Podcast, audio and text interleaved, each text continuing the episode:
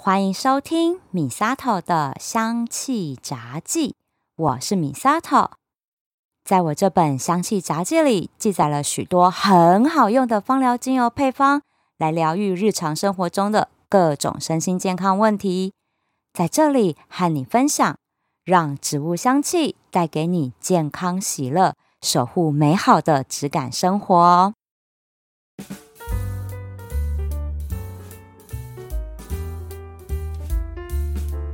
上一次分享了少见精油在缺少了芳疗资讯的情况下，怎么样调配出有效的精油配方？那其中就提到了可以从植物科属这方面来着手起，因为同样的植物科属的精油都会有共同的优点和特性，所以今天呢，我就要来介绍常见的植物科属和它们的精油有哪些主要的特性和疗效。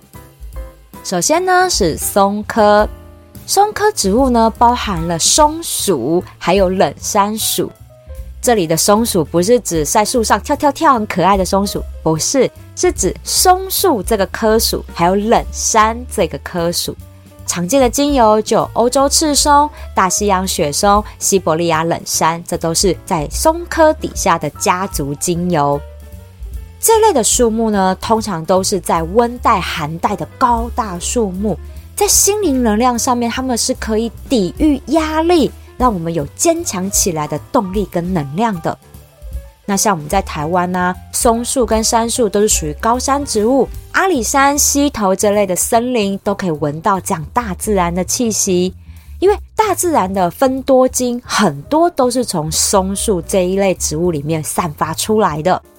所以由此可知，可以推敲出来，树木类的精油哈，不只是松科哦，所有树木类的精油对于我们人体的呼吸道保健其实非常好的。那像是气喘呐、久咳不愈、呼吸道免疫力比较薄弱的人，哈，像是老人、小孩或体质比较虚弱的人，都可以选择温和质地的松科精油来做长期的保养。另外，松科的精油也是有消炎止痛的作用，像是调理慢性发炎的疾病，例如慢性关节炎、慢性支气管炎等等，也是可以拿来作为日常调理用的精油呢。第二个科属是柏科，柏科的树木它们各有自己独特的香气，像常见的丝柏、杜松浆果、块木这三种树木就有它们自己不同的香气。这都是很有特色的，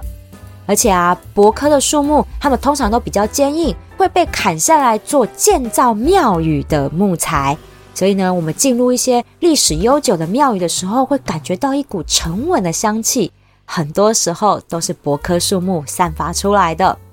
所以呀，柏科的精油不只是对呼吸道保健很好，同时也很适合用在打坐冥想上，它可以净化内心的负面情绪。恢复心灵的平静，而柏科精油还有一个特色哦，它们是可以促进体内水分和体液的循环，帮助排毒循环的，所以在消除水肿上面就很有用。记得杜松浆果就是有这样特色啊，还有丝柏。那在皮肤保养上呢，它们可以帮助皮肤毛孔做到收敛跟紧致，调理油水的平衡，对于油性肌是很有帮助的。第三个科属是橄榄科，橄榄科植物的运用哦，真的历史是非常源远流长的，因为它们是经典的宗教用的熏香植物，像乳香跟没药就是属于在宗教仪式上很常用到的熏香植物。橄榄科科属的精油，它们萃取方式很特别，因为它们要先把树皮割开，让树液流出来，凝结成树脂，再拿去蒸馏成精油。那因为这个树的汁液会流出来，就代表是因为树皮受伤，它是要来帮助做伤口愈合的。所以橄榄科的植物精油对皮肤调理非常的好，尤其是在伤口愈合还有促进细胞再生上面，都是有非常好的疗效。那就有很多的美妆保养品就会添加乳香或没药，用来调理熟龄肌的肌肤哦，这真的是非常有效的。同时，橄榄科的精油它也是有促进血液循环的作用，像是活血化瘀啊，消除黑眼圈，哈，这都是还蛮实用的。因为有很多时候啦，黑眼圈哈是因为鼻子过敏，造成鼻子和眼睛附近的血液和淋巴循环不好所造成的。橄榄科的植物，因为它也是树木的一种，只要是树木，就是对呼吸道保健很好的，所以又需要搭配活血化瘀的作用，消除黑眼圈。橄榄科的植物其实很有帮助的。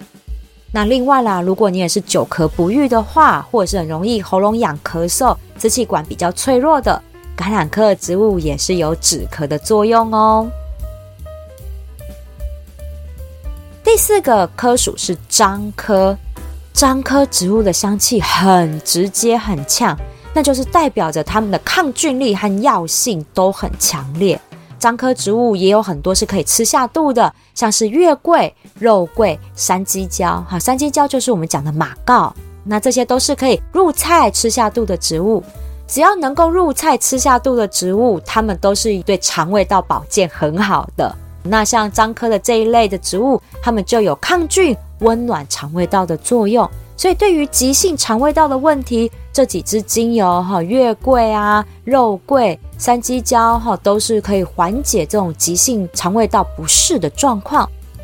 那另外也还有其他的不能吃的樟科植物啊，像是方樟、安油樟、花梨木。方樟这个树木啊，台湾的森林里也有，它和产樟脑油的樟树是亲戚。但是方樟呢，它的药性温和非常多，这几支树木类的精油，它的抗菌力就非常的好，所以对于急性呼吸道的问题就有很好的舒缓作用。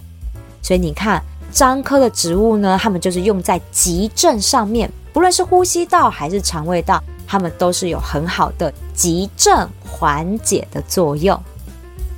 第五个科属是桃金娘科。这个科属的精油有一大半都是亲戚关系，而且通通都是尤加利家族的成员，然后也都住澳洲。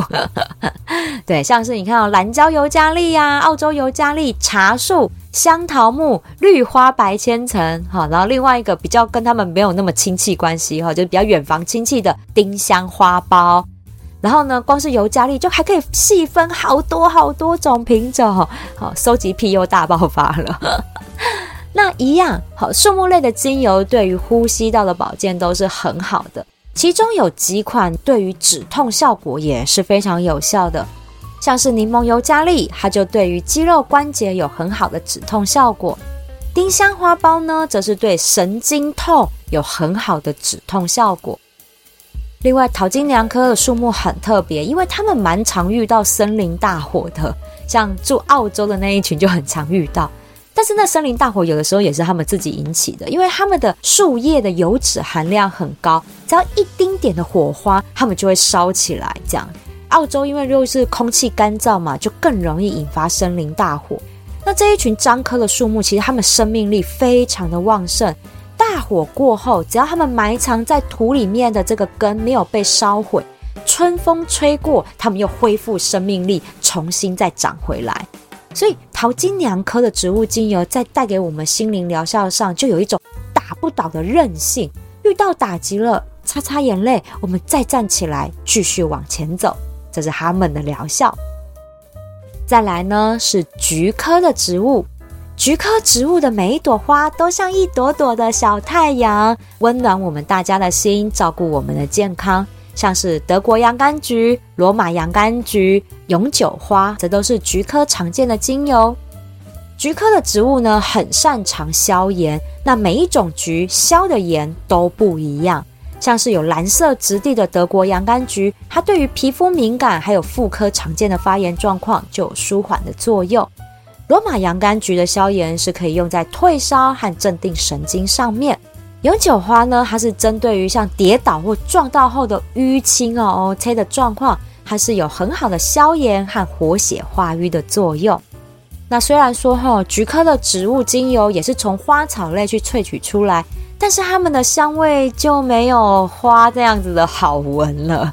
像德国洋甘菊啊，它就有个绰号叫小臭菊，就味道没有这么的好闻啦。那菊科植物里面，我觉得最好闻的香味就是有带着苹果香的罗马洋甘菊，还有带着桂圆香气的永久花。这两个香气是比较适合用在熏香上面。那其他的就诶还好，真的还好，就没有不能接受，但是不会想要用来熏香来使用的啊，这是他们我觉得蛮有趣的一个地方。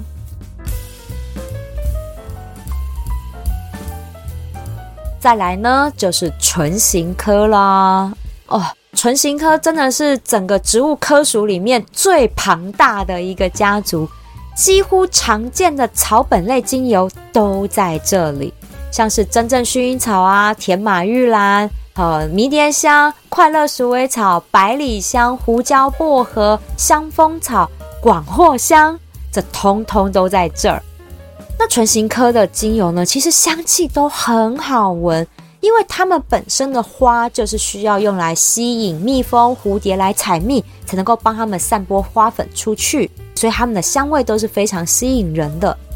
而且唇形科的植物也是使用历史非常的悠久，流传下来非常多的医学记录，因为它们是从古至今就在用的药草植物哦。那再加上唇形科的精油，它们的疗效非常的多样化。所以在芳疗调配上面呢，他们是很百搭的精油。我打个比方啦，他们就像时尚服装里面的黑、灰、白三个原色，就是怎么穿怎么好搭就对了。像真正薰衣草，它跟任何的精油都可以搭得起来呢。这是唇形科植物非常大的一个优势。那我觉得这也跟他们的性格有关，因为从精油人格学里面来讲。唇形科的植物，它们都是被归类在药草类这一个性格里面。那药草类的性格就是做人很和善啊，很亲切，对谁都好。所以我们在调配精油的时候，真的你不知道要搭谁，或者是香味你不知道要怎么搭才好闻。我跟你说，找唇形科精油准没错。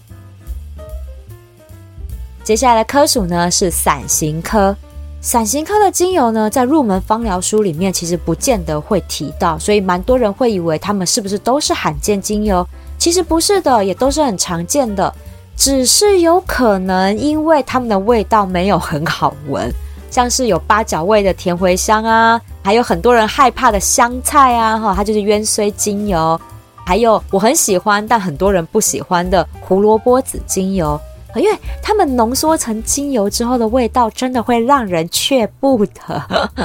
所以哈，可能是因为这个原因，就让他们在很多芳疗入门书里面就比较少提到。不过，他们这些精油也都是美食料理里面不可或缺的香料类哦，所以记得他们都吃下猪了，对不对？所以也是对肠胃道保健非常好的精油。那伞形科植物还有另外两个优点。第一个，它们有非常强大的排毒作用；第二个，就是能强化神经系统的连接，提振整体的免疫力。因为伞形科的花哈，它们是一支一支开出去的，那整个形状就像一个大伞一样，可以罩住我们的健康。同时，它这样的形状，也有人说很像人的神经细胞连接的方式。所以它不只是加强生理上面的神经系统连接，同时也可以强化我们身心灵三体合而为一的紧密连接。这个是伞形科的一个疗效。那再来是芸香科的植物，所有柑橘类的精油都来自芸香科，像是甜橙啊、柠檬、佛手柑、橙花、苦橙叶，好，都是在这个大家族里的。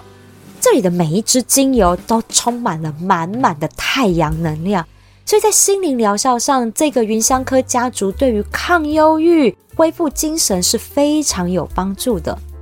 那在生理疗效上呢，它们都是非常好抗菌、抗病毒的、促进代谢的精油，而且对皮肤控油的掌握上面也都很不错的，很适合油性肌肤。不过哈，这里要提醒大家一下。像是从果皮里面萃取出来的柑橘类精油，还有刚刚提到的伞形科的精油，它们都会具有光敏性，所以使用在皮肤上之后，记得不要去晒太阳哦。再来呢是禾本科的植物，禾本科植物呢，它们的生命力、耐力都非常的强韧。像是经典精油就有柠檬草、岩兰草，哈，这都是。那也因为它们强韧的生命力，可以带给我们心情是有稳定、有靠山、底气很稳的这种感觉，好有这样的心灵支撑力的疗效。那也因为啊，禾本科的植物它们的韧性很强，叶片跟根都不易被拉扯断的，所以萃取出来的精油对于我们的肌肉组织还有心血管的调理是非常有帮助，有强健和修护肌肉、保持血管弹性的作用。最后一个是姜科的植物，就是我们煮姜母鸭用到的姜啦哈。姜科植物的精油成员哈比较少，常见呢就是有姜、姜黄跟豆蔻。那其中最常用的就是我们也常吃到的姜。姜精油呢，它的暖胃效果就很好，就跟它做成料理一样，都带给我们暖胃、暖心、促进新陈代谢的一个作用。那在心灵疗效上呢，也能够让我们觉得有一种很可靠、很稳定的安稳感，所以它的用途其实就变得蛮广的，然后也是一支很好搭配的精油，这是姜科植物的一个特性。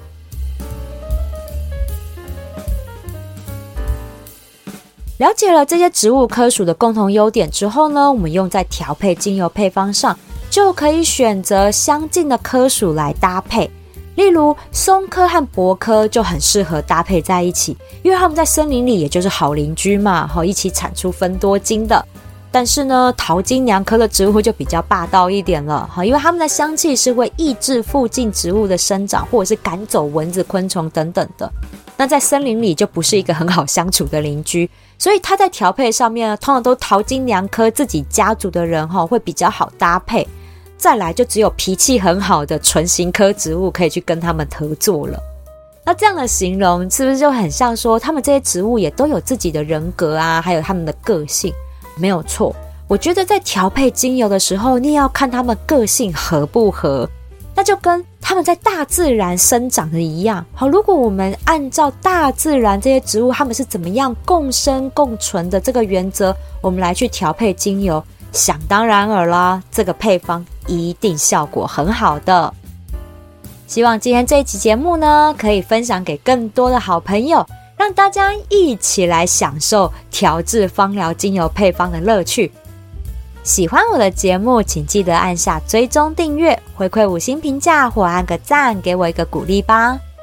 如果想要赞助我一份好吃美味的巧克力蛋糕，支持我继续做节目。我希望你可以把这笔钱留下来，到我的芳疗品牌相知相惜逛逛，把健康带回家。米萨头的香气杂技，我们下次聊喽。